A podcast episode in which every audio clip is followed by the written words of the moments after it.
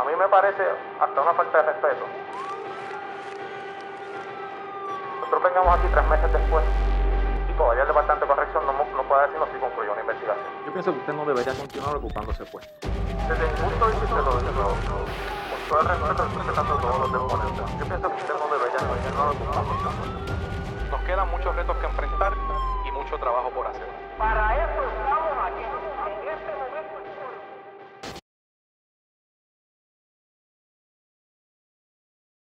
Ahora sí, buenas noches, aquí estamos.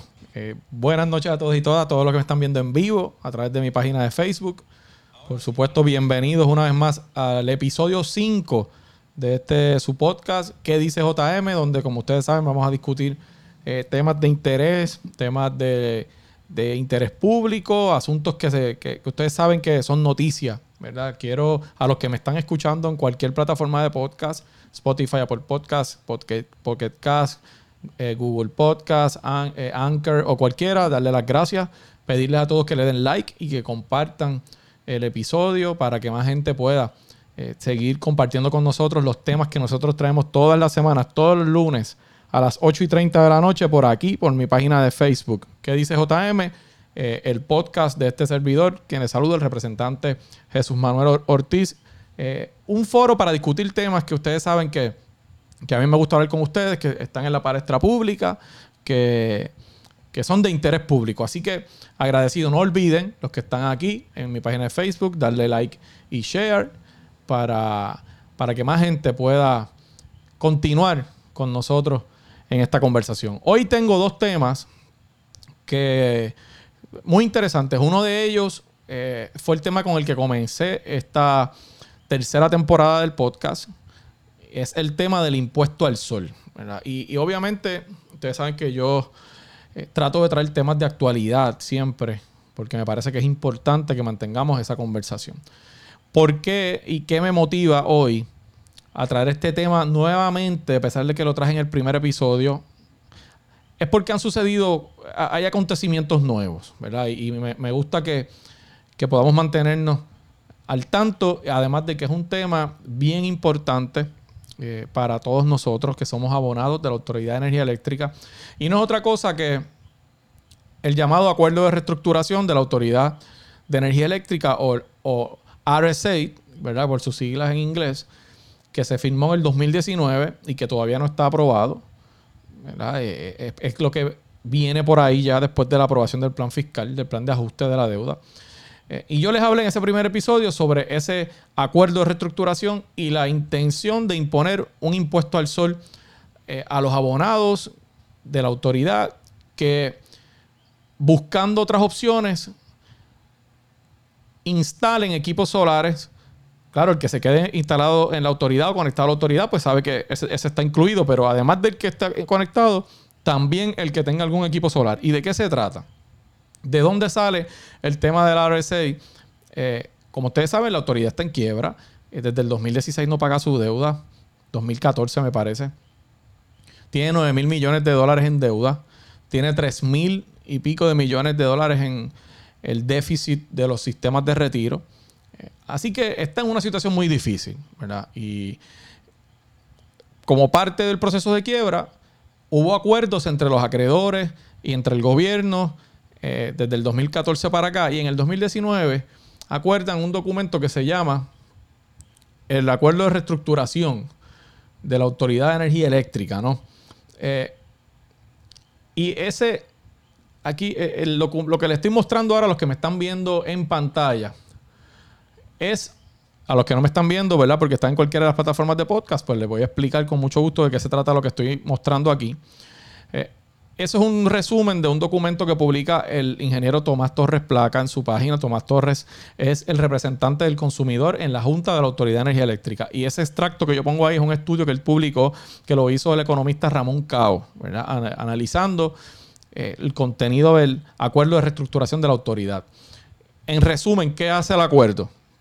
Primero, crea eh, un tipo de bono nuevo que se llaman los bonos con securitized, ¿verdad? Más o menos el- el tema. Se- eh, es un término extraño, ¿no? Eh, para decir que son bonos asegurados, ¿verdad?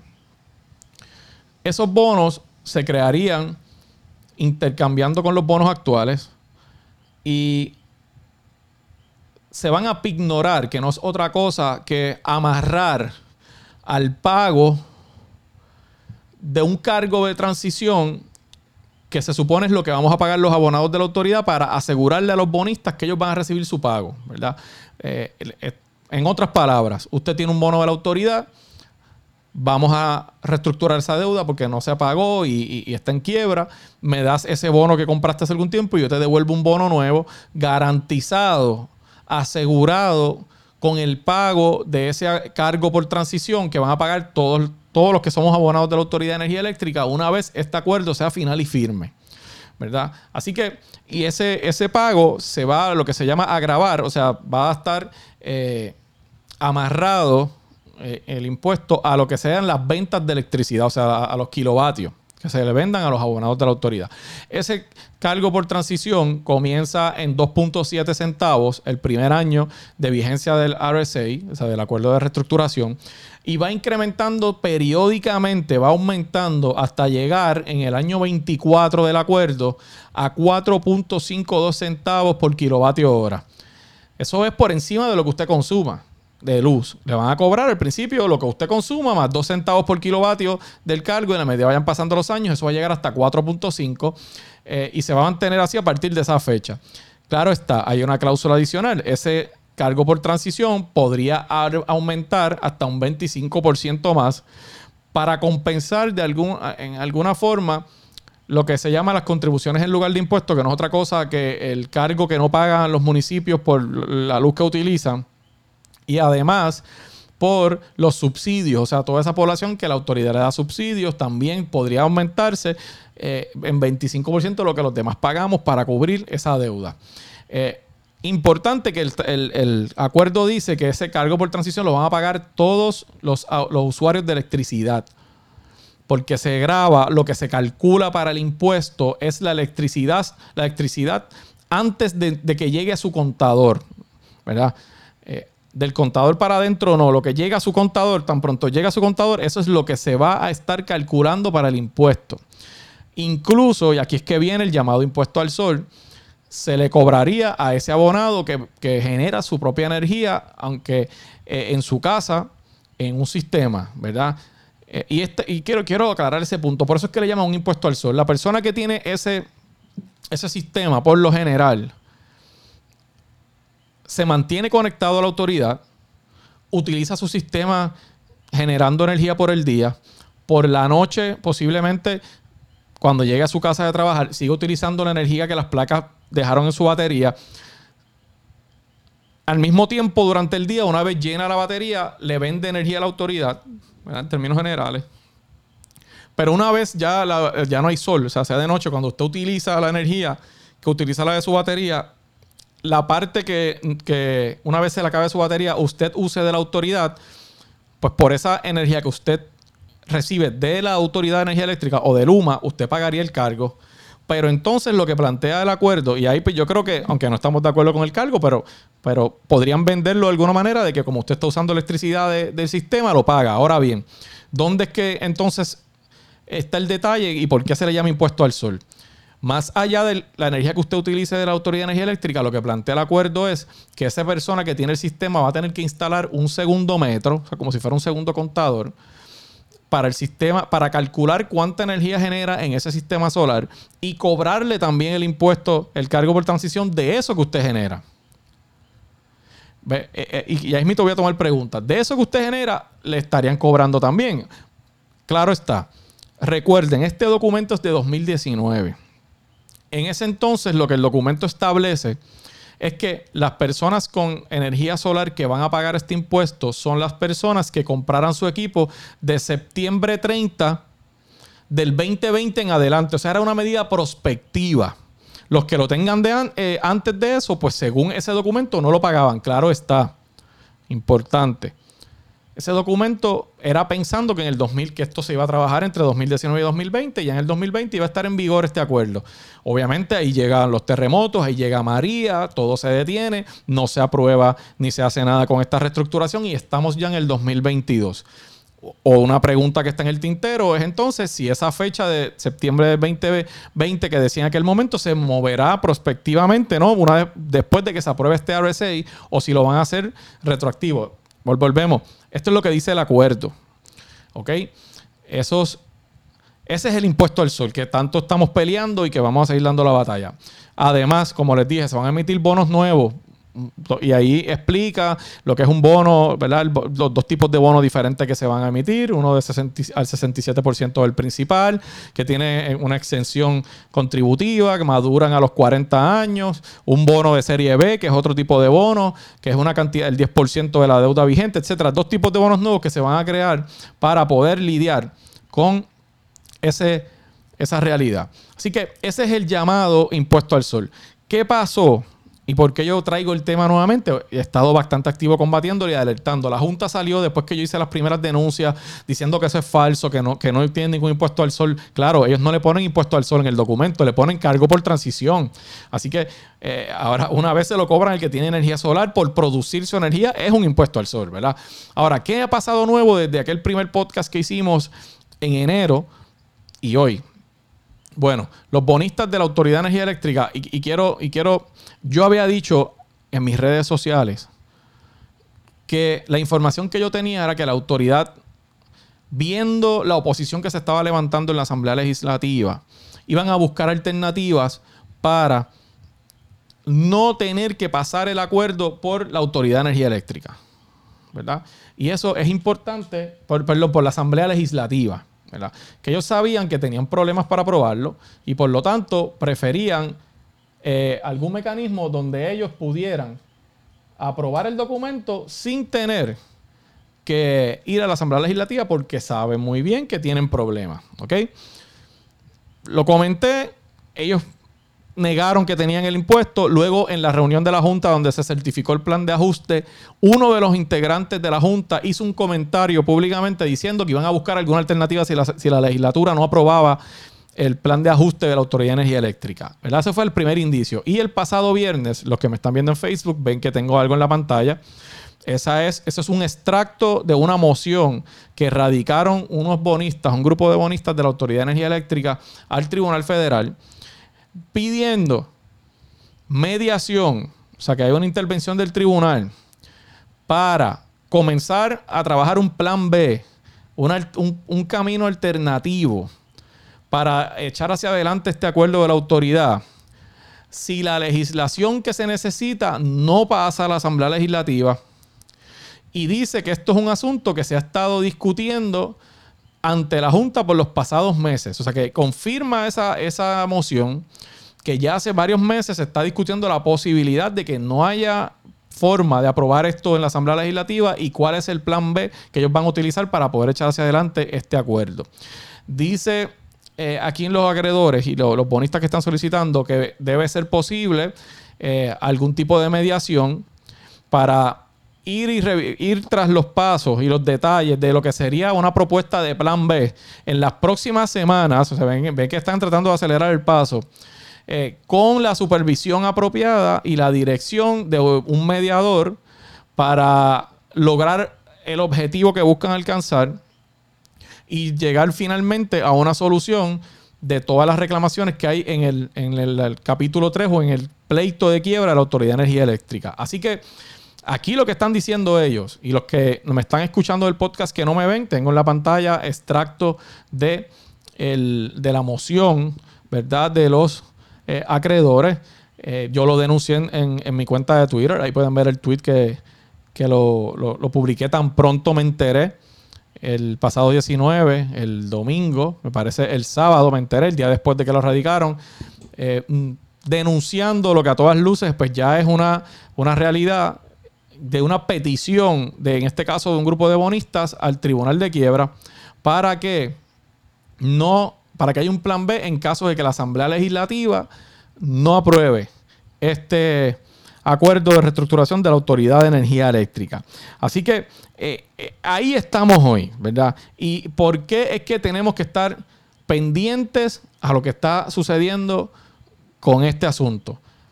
Ya vemos un comentario de la Junta en la, pasada reunión de uno de los integrantes de la Junta diciendo que hay que buscar un plan B.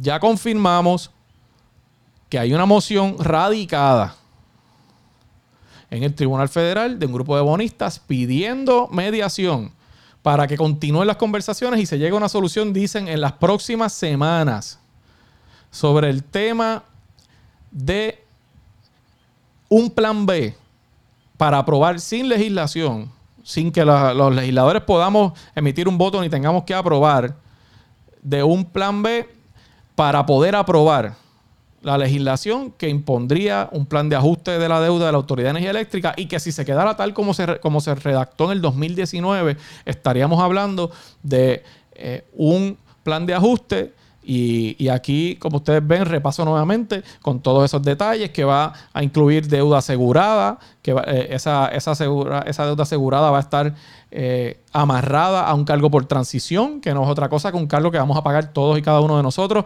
Y, y- y esto es importante, usted pagará el recibo de su, por lo que usted consuma, pagará el cargo por transición encima de eso y no sabemos aún. No sabemos aún, esto es parte de la conversación. ¿Qué va a pasar con la deuda de los sistemas de retiro? Al principio de toda esta conversación de la autoridad hubo planteamientos en torno a que se podría establecer un cargo adicional para los sistemas de retiro también de la Autoridad de Energía Eléctrica, que también lo terminaríamos pagando los abonados. Así que eh, ahora mismo el kilovatio hora está como en 26 centavos. ¿Por qué? Pues por el tema del petróleo, etcétera. Esto es como si usted tuviera que añadirle a esos 26 centavos por kilovatio hora, dos centavos adicionales por el cargo de transición, ya están 28. Y si tuviera que añadirle algo más por el tema de retiro, que eso lo sabremos más adelante cómo lo van a manejar. Pero, dejando el retiro a un lado, porque aún no sabemos, imaginen que tenemos que añadirle dos centavos a esos 26 que estamos pagando hoy. Imaginen que en varios años, cuando siga subiendo ese, ese eh, cargo, puedan ser 4 centavos. E imaginen que se le puede aplicar el 25% ese de aumento que establece que se le puede aplicar si el consumo es bajito y si no se llega a las proyecciones, terminaríamos pagando aquí casi 30 centavos el kilovatio hora y es insostenible. O sea, no hay manera en que nosotros podamos levantar nuestra economía eh, si nosotros tenemos aquí el costo de electricidad a 30 centavos. O sea, e- e- es bien peligroso. Y este es un documento, esta es una transacción que nos impacta directamente. El tema de los de las personas que tienen sistemas solares, hay una duda que todavía a mí no me queda muy clara, tengo que ser bien honesto con ustedes, y es el tema del segundo metro del cual se habla. Y me parece que por ahí alguien, vi un comentario que alguien preguntó quién tiene que pagar el, el metro adicional. Déjame ver si veo. Aquí está la pregunta. La vi por aquí de Edgardo Martínez. ¿Y quién paga ese segundo metro? Esa es una gran pregunta. Yo he estado investigando a ver. Y hay dos versiones. Una que plantea que la autoridad o Luma, la autoridad, tienen que pagar ese metro. Pero ustedes imaginen si para que se le instale un contador, todo lo que se demoran y la poca disponibilidad que hay de, de contadores de medición neta actualmente, imaginen ustedes pensar que la Autoridad de Energía Eléctrica va a poner un metro en cada casa de cada persona que tenga un sistema solar. Yo honestamente veo eso bien difícil. A mí eso no hay manera que alguien me diga que eso hay posibilidad de que suceda. Por lo tanto, lo que me preocupa es que eso sea una obligación del consumidor. Que nos impongan el que tenga un sistema solar tenga que comprarlo, ese metro adicional, eh, para medir ese- esa producción. ¿verdad? Así que hay que estar atento a este tema. Yo voy a seguir dando la batalla aquí y voy a seguir pendiente con este tema y voy a seguir públicamente levantando la voz para mantener el tema en discusión. Importante que sepan, esto es un documento, es el último acuerdo que se firmó, ¿verdad? Que está, que es del 2019, que se supone que se iba a tratar de aprobar antes de 2020, antes de que terremotos y pandemia y todo esto.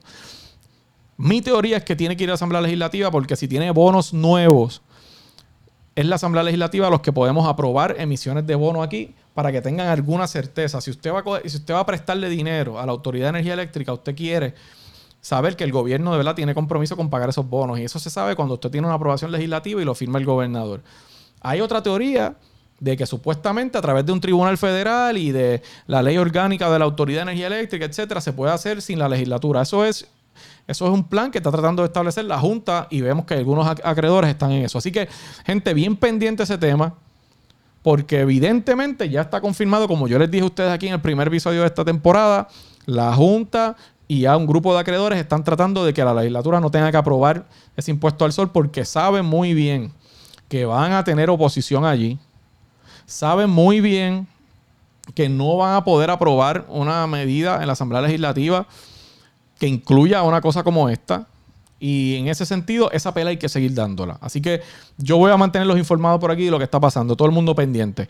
Bien, y voy a tomar preguntas de ustedes ya mismo. Toco el segundo tema. No sé si, si alguien tiene que tiene algún planteamiento sobre esto antes de pasar al próximo tema que, que quiero tocar con ustedes, que es el, el- la reparación de las escuelas para contarles varios, varios asuntos.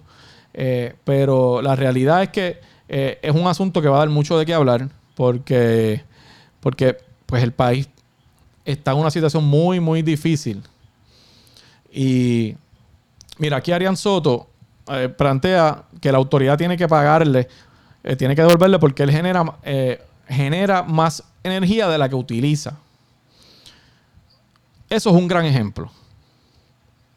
Si esto se mantuviera, Arián, ¿cómo te cobrarían a ti? Bueno, pues tú no, por lo que, en tu ejemplo, tú no estarías utilizando energía de la Autoridad de Energía Eléctrica porque lo que tú generas en tus placas, en tu sistema, es suficiente para correr tu casa. Así que no utilizaría de la autoridad. Pues ellos lo que plantean es, tú eres el ejemplo perfecto para la razón por la cual ellos quieren imponer ese cargo. Ellos dicen, si mucha gente hace eso que hace Arián, no vamos a tener quien nos pague la deuda. Así que a lo que genera Arián en su sistema, como va a tener un segundo metro, todos esos kilovatios que tú estás generando, ellos te lo cobrarían eh, a ti de ese kilovatio que estás generando. No te lo cobran de lo que utilizas de la autoridad porque no utilizas nada, según tu ejemplo, pero sí generas en tu sistema. Así que si eso se mantiene y, y tú no estás fuera de, ¿verdad? Si lo aplicaran de manera retroactiva, si tú tienes el sistema ya, es muy probable que ellos traten de aplicarle eso al que lo compre más adelante, ¿verdad? Hay que ver el contenido. Pero técnicamente, una persona que esté sujeto al, al cargo lo tendría que pagar de lo que genera de su sistema solar. Así que ahí, por eso es que se llama el impuesto al sol. Así que eh, hay que estar bien atentos a eso. Bien, en el otro tema, las escuelas. La pasada semana, yo en la, en la Comisión de Educación de Gobierno, que es la comisión que yo presido en la Cámara, ustedes saben que yo hago lo que denomino las vistas de fiscalización de distintas agencias. Estamos trabajando con el tema de la reparación de escuelas. Eh, ¿Qué hicimos la pasada semana? La pasada semana hic- hicimos varias vistas y fue interesante porque de ahí surgió información que yo creo que es importante que, que ustedes sepan. Primero, Puerto Rico tiene casi, el tema de las columnas cortas, eh, tiene asignado más de 2 mil millones de dólares para reparación por emergencia. El Departamento de Educación nada más. De esos 2 mil millones de dólares solamente se ha desembolsado, o sea, se ha podido sacar, pagar menos del 3%.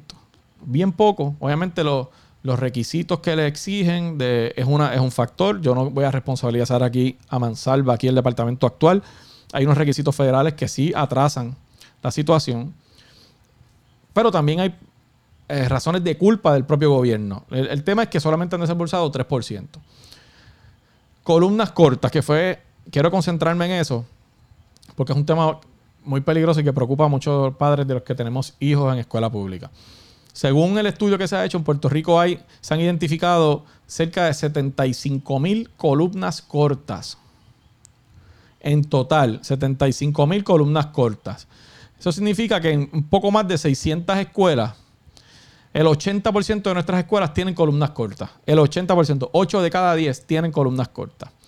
Eh, de esas 75 mil, solamente más 5 mil ya se han reparado.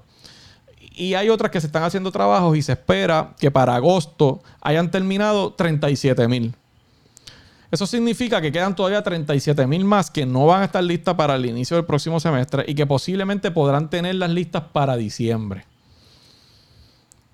Eso demuestra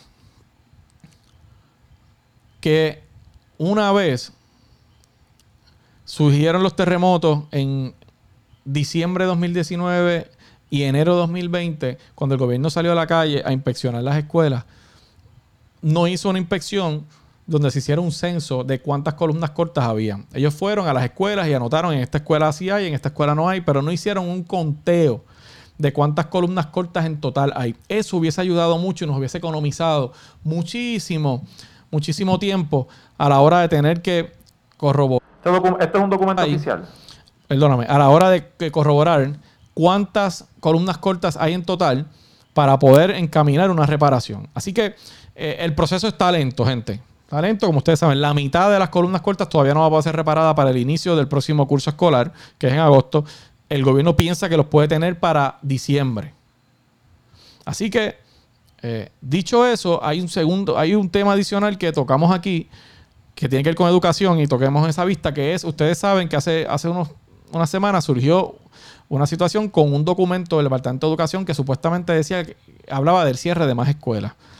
El Departamento de Educación negó eso fuera un documento oficial. Y hubo toda una controversia sobre si era oficial o no. Tiene el logo del departamento, tiene información del departamento.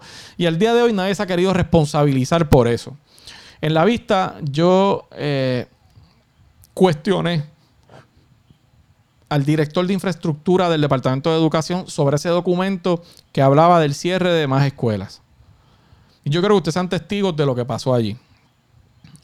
Tengo un extracto de lo que sucedió, de ese interrogatorio en la vista pública, sobre si es, quién tiene conocimiento o no de ese documento y si es un documento oficial o no. Voy a compartir con ustedes para que escuchen lo que pasó en esa vista pública. Este, docu- este es un documento oficial. No.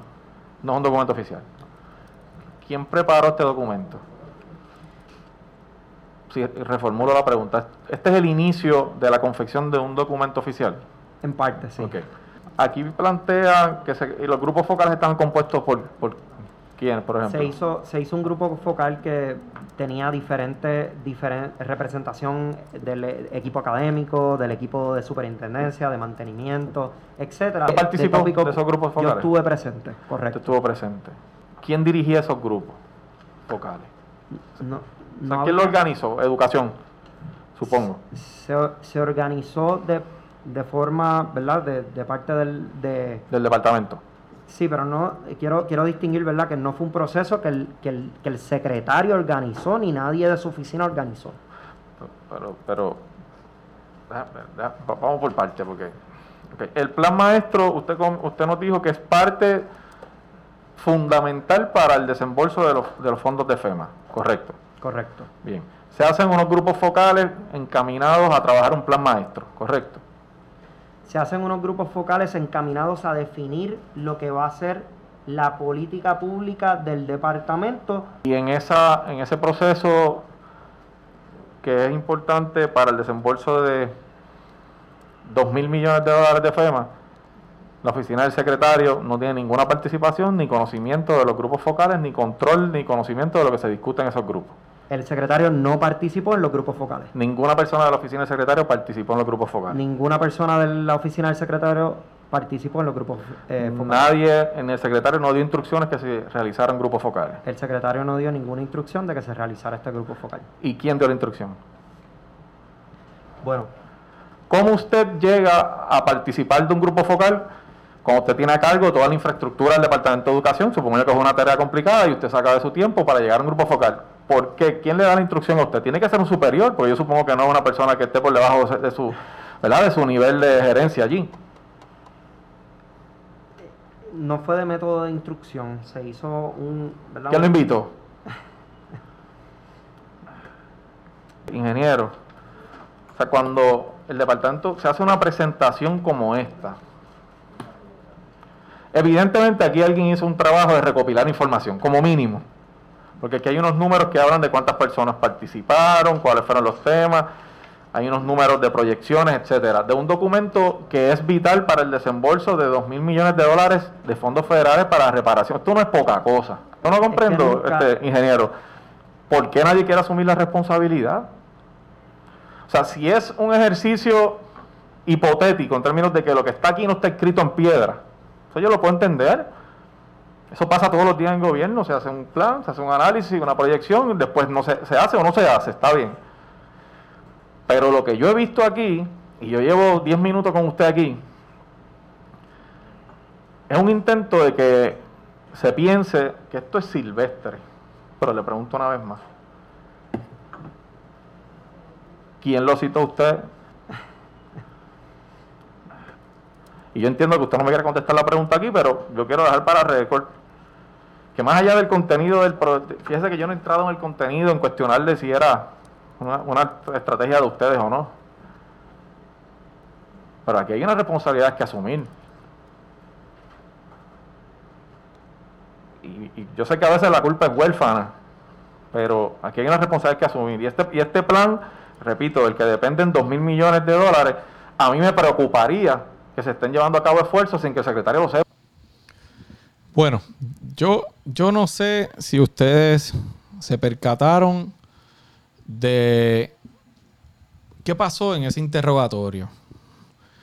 Allí teníamos al director de infraestructura del departamento, una, una posición con mucha responsabilidad, máxime cuando estamos ante la reparación de 75 mil columnas cortas y otros problemas en la planta física de las escuelas. Ustedes imaginarán que tiene un trabajo que es importante y que tiene muchísimo que hacer. Un documento que revela aparentemente un cierre de escuela. Con logo información del departamento, donde él admite que participó de un grupo focal, que no es otra cosa que una reunión de un grupo donde opinan sobre un tema o se discuten unos temas. Pero no dice, pero dice que el secretario no sabía. O dice que el secretario no participó. Y que nadie de la oficina del secretario participó. Eso yo lo puedo entender, quizás que no haya participado nadie. Pero la pregunta es: ¿quién organizó el grupo focal? ¿Quién es el responsable de que todas esas personas, incluyéndolo a él, que es el director de infraestructura, como yo le decía en esa vista, no pasamos todo el extracto completo porque no tenemos todo el tiempo aquí. Pero yo le cuestionaba a él, o sea, usted es el director de infraestructura. ¿Quién le dijo a usted necesito que llegue a tal lugar, a tal hora, a tal día que vamos a un grupo focal sobre un tema del departamento? Alguien lo citó. Y no lo puede citar una persona que esté por debajo de su nivel de gerencia. Tiene que ser una persona de un mayor rango. Y él hizo todo lo posible. Aquí eh, José Medina dice que, que a eso le dice que tosió. Y en mi barrio, que José Medina lo conoce bien, le dicen que, que hizo malabares, drivió el balón para tratar de congelar los, los 10 en los 10 segundos para no contestar la pregunta de quién dio la instrucción, quién estaba a cargo del grupo focal, quién es la persona responsable. Sepan que ya le pedimos información sobre los correos electrónicos relacionados con ese grupo focal para saber quién lo citó. Yo no estoy preguntando todavía el contenido del documento. Yo quiero saber si ese documento que habla de unos supuestos cierres es un documento producto de una gestión que el propio departamento comenzó. Porque si es así, hay alguien que está mintiendo aquí. Y están tratando de tapar información. Y eso es un problema. Alguien es responsable. Alguien citó el grupo focal donde se hizo el documento que dice que van a cerrar unas escuelas. Ahora nadie tiene culpa. Ahora nadie citó a nadie. Pero ustedes vieron ahí que las preguntas se hicieron y, eh, el funcionario de educación hizo todo lo posible por no contestar la pregunta. Ustedes evaluarán. Vamos a los comentarios. Antes de irnos, que ustedes saben que no. Yo trato de mantener est- este podcast en un tiempo más o menos razonable para que ustedes lo puedan escuchar y, y lo puedan ver y no tomarle tanto tiempo. Eh, vamos a ver, aquí tengo a Katy Pérez. En la escuela del área este lo que han hecho es una porquería. Ventanas abrían, ahora no abren y las ponen a fuerza de martillo. Fíjate, yo le agradezco a Katy que haga ese comentario porque me, me recuerda algo. Yo comencé a hacer esas vistas sobre la fiscalización de la reparación de las escuelas. Y voy a visitar escuelas a ver cómo están. Voy a aparecer en escuelas. Si ustedes tienen información de alguna escuela donde hayan hecho trabajos mal hechos, que pongan en riesgo la seguridad de los maestros, de las maestras, de los niños y del personal, envíenme al inbox la información con algunas fotos y vamos a ver la escuela. Porque aquí se le pidió información al departamento en esa vista de quiénes son los contratistas, cuántos contratos tienen y vamos a verificar qué trabajo están haciendo. Yo, ustedes saben que si algo me caracteriza es que evalúo con justicia eh, el tema de partido. Para mí no, si la persona es del partido que sea y lo está haciendo bien, yo lo digo. Y si lo tengo que felicitar, lo felicito o la felicito como he hecho con algunos jefes de agencia cuando creo que están haciendo algún trabajo bien. Se los digo hasta públicamente en una vista.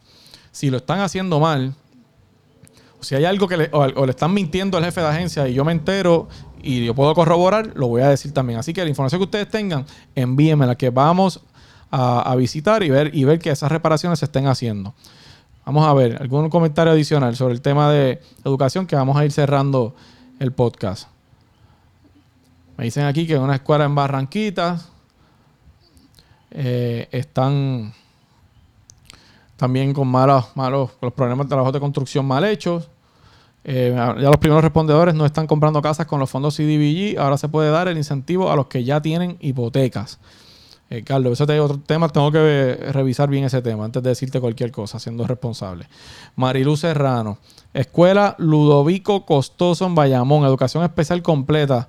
Marilu, si me puedes enviar por inbox algunos detalles que tú entiendas para con, mucho gusto poder corroborar la información y si hay que hacer algo, eh, obviamente denunciarlo, hacerlo así. Si tenemos que ir allí y grabarlo y hacerlo, lo vamos a hacer. Naldo Martínez, los, asi- los asistentes de servicio un mes sin cobrar porque a diferencia de los permanentes no cobran. Eh, debo entender que estos son especialistas que están contratados con las compañías que dan servicio, no empleados, por lo que veo, por lo que veo, lo que me dice Naldo. Si me puede, si me puede decir, pues con mucho gusto.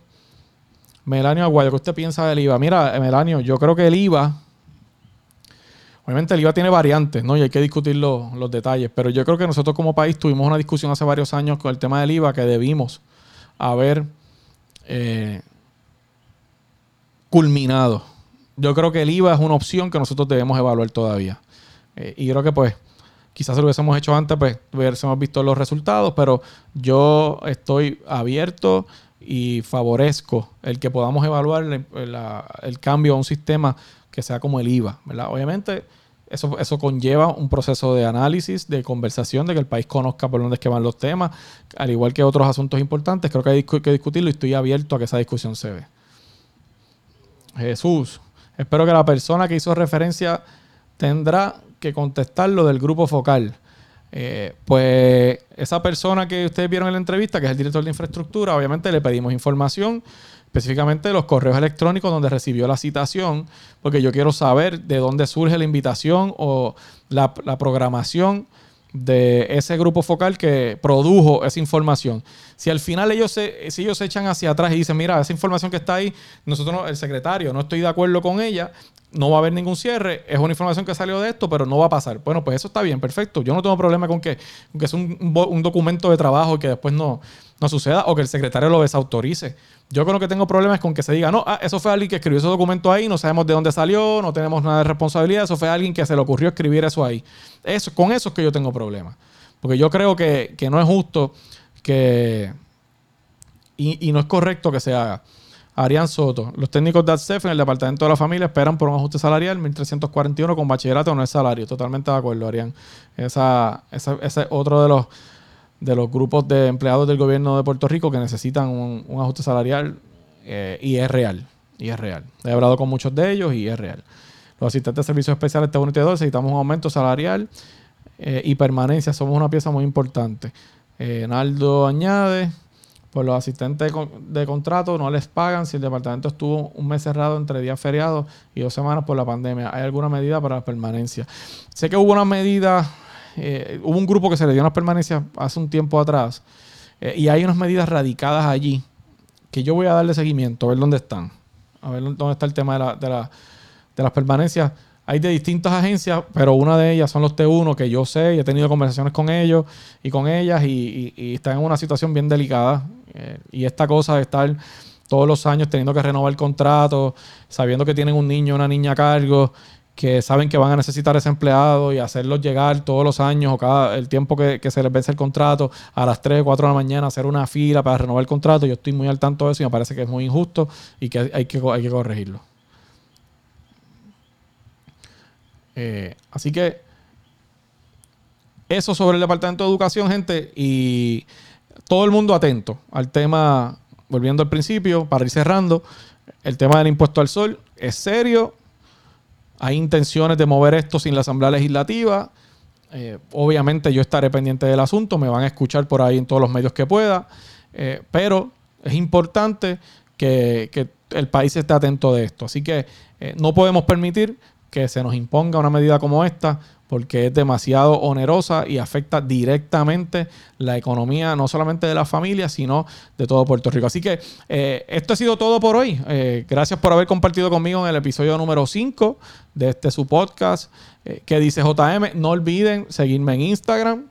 Eh, el Instagram del podcast que dice JM, que estamos empezando a trabajarlo para que tenga su propia, ¿verdad? Su propia identidad en las redes sociales. Sigan, vayan y síganos allá en que dice JM en Instagram. También en mi página JM Ortiz PR, me pueden seguir en Instagram. Ahí comparto muchas fotos de las, cosas que estoy haciendo a diario. Obviamente por aquí, los que están aquí ya, ya me conocen y, y posiblemente siguen la página. Los que no siguen la página, dele, dele share, dele, ¿verdad? dele follow para que lo pueda hacer. Y en Twitter, los que están en Twitter, ahí comento lo que pasa día a día. J. Manuel Ortiz. Y obviamente TikTok. Los que tengan TikTok, vaya y síganme.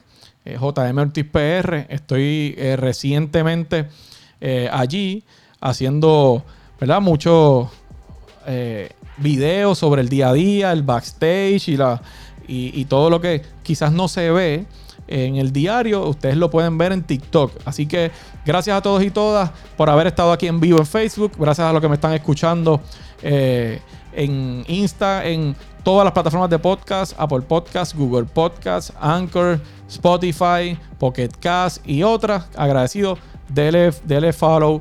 Dele, eh, envíelo, compártalo para que más gente pueda estar con nosotros aquí y podamos seguir creciendo eh, con esta, esta comunidad que, tanto me gusta compartir con ustedes a través de mi podcast. Esto ha sido todo hoy porque dice JM. Nos vemos el próximo lunes, 8 y 30 de la noche. A partir de mañana está disponible este episodio en cualquiera de las plataformas de podcast. Un abrazo y muchas gracias por estar aquí.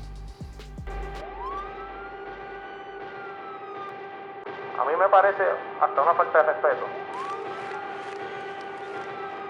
Nosotros vengamos aquí tres meses después y todavía el Departamento pienso que usted no debería continuar ocupándose pues. Desde mi punto de vista, lo, lo, con todo el respeto, respetando a todos los deponentes, yo pienso que usted no debería continuar ocupándose. Nos quedan muchos retos que enfrentar y mucho trabajo por hacer.